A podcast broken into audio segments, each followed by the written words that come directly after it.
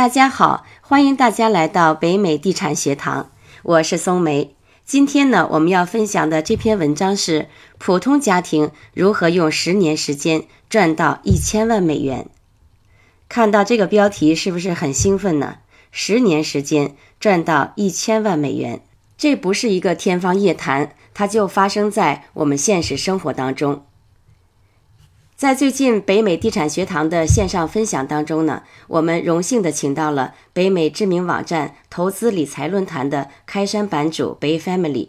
Bay Family 在论坛里提出了普通家庭十年一千万的理财计划。起初呢，有很多质疑、挖苦和嘲讽的声音，但是从两千零六年起，他每年年初都会把他过去一年的投资经历呈现给大家，年年如此。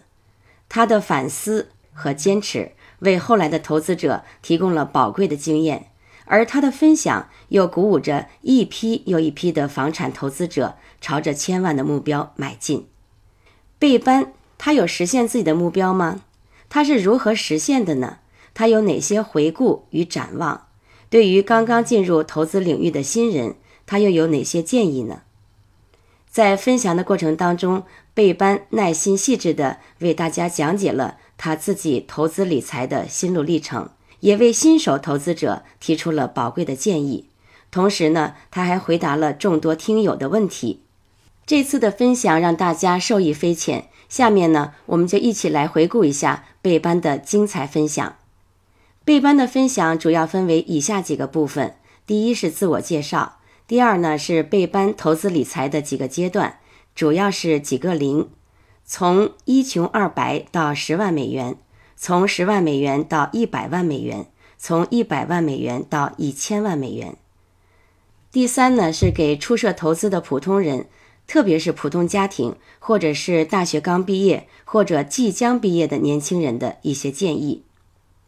贝班的自我介绍是这样的：我跟很多中国到美国的留学生一样，九十年代末来美国读书。当时中国还相对比较穷，我大概只带了两百美元，还是挺紧张的。两千年开始工作，两千零六年开始提出臭名昭著的口号“普通家庭十年一千万理财计划”，当时引起很多人的质疑，不但是引起大家的质疑，甚至引起我太太的质疑，她认为我是胡思乱想。后来我每年记录自己的投资行为。过去十三年来，我一直在文学城和自己的公众号上写相关的博文，涉及的主要是房地产、证券，文章呢也都有了一定的阅读量。大家可能知道几篇文章，特别是会走路的钱。之前呢，这个有很多人听过。通过一年一年自己的积累和努力，最后呢，比原来的计划稍微晚一点。大概我用了十一年半左右的时间，完成了一千万美元的理财计划。所以呢，今天呢，主要就是围绕这个心路历程，跟大家做一个分享。投资理财第一阶段，如何挣到第一个十万美元？第一次经历投资呢，是一九九七年到两千零二年的阶段，就是挣第一个十万美元。一九九九年的时候，经朋友介绍，我头一次接触 Roth IRA、401k 这些概念。当时呢，投了四千美元，是 Roth IRA 的满额。结果经历两千年的股灾，钱就跌了一半。这给了我一个教训，我就开始好奇投资到底是怎么回事。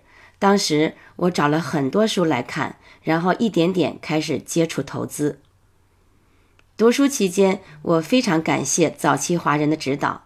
我一下飞机，比我早来美国四五年的中国人给我介绍，在美国你需要做哪些事情，读书期间怎么样省钱，怎么样维护好自己的信用记录，不要贷款，买日系五年新的二手车，这样又可以省油，又可以省保险的费用。只要买 liability 的保险。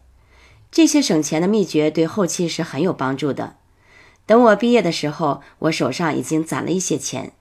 大部分学生毕业的时候还欠一屁股贷款，可能有房贷、有车贷，但我都没有。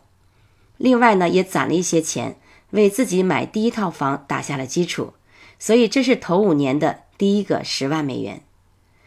通过这方面的努力，也感谢前辈的指导，我初步积累了对于股市、房市、证券市场到底是怎么回事的一些基础知识。第二步就是毕业之后怎么挣到第一个一百万美元。当时我毕业之后拿到了三个 offer，三个公司分别在亚特兰大、丹佛和旧金山湾区。我像很多人一样，当时也很疑惑。我自己应该去哪儿工作呢？因为亚特兰大和丹佛的生活费比较低，可以买个大房子，舒舒服服的过日子。可能夫妻两个人一个人工作就可以了。但是后来我仔细研究了一些前人写过的自己的生活体验，我决定还是去比较繁华的中心城市，虽然生活费用比较高。我印象很深。我刚到旧金山湾区的时候，有个同学在湾区待了一阵子，待不下去，搬去了芝加哥。他说：“你看我这里多好，可以买大房子。”但我的观点和他的不太一样。我还专门跟他稍微争论了几下，这令我记忆深刻。后面一步呢，就是关于 401k。一般你工作之后，马上就面临着 401k 到底买多少的问题。传统上，大家都是 401k 尽可能的买满。我对此曾提出质疑。我自己算来算去，觉得买满不是一个好的办法，应该是买到公司配比的上限。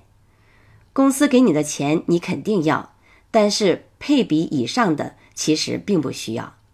我少存了 401k，加上之前的存款，很快买了一个自住房。自住房四年之后涨了将近一倍。这样，我很快挣到了第一个一百万。生活在核心城市比较热闹的地方，其实最贵的因素，无论是纽约还是旧金山，主要就是居住成本。所以你要尽量把自己的居住成本降下来。我自己觉得我的投资的回报可以超过 401k，所以我就没有买那么多的 401k。如何降低自住成本呢？最主要就是要抓紧买自己的房子。你可以通过买房子、买双拼房 （duplex） 跟别人合租的方式，把自己的生活成本降下来。这样可以让别人帮你付贷款，你自己不用付。我大概是在两千一零年左右完全做到自己的居住成本是零，就是我不需要付任何贷款和费用。所以，大概到两千零六年的时候，我挣到了第一个一百万美元。当然，这不是现金，而是各种资产的总和。这个时候，我意识到财富的增长不完全是一个线性。根据过去的记录，从十万到一百万的间隙，我觉得用十年的时间，可能是可以达到一千万美元的。投资理财的第三个阶段，如何挣到第一个一千万美元？第三个阶段呢，就要设立目标了。我写了普通家庭十年一千万的理财计划，因为我相信这一点，没有目标很难做好一件事情。你有一个目标，也许不见得完全做到，但是可以这个目标是十，最后你做到八。但如果你没有目标的话，可能最后只能做到二，甚至是一。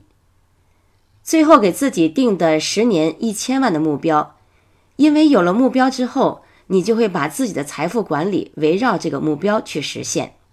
所以在过去的十年里，我做了三件事情，每次其实也都是犹豫不决的。大家可以看到过去的博客，我也是小心谨慎，一点点试探出来的。第一件事是投资国内的房地产，持续买入地铁房。两千年之前，中国没有什么地铁。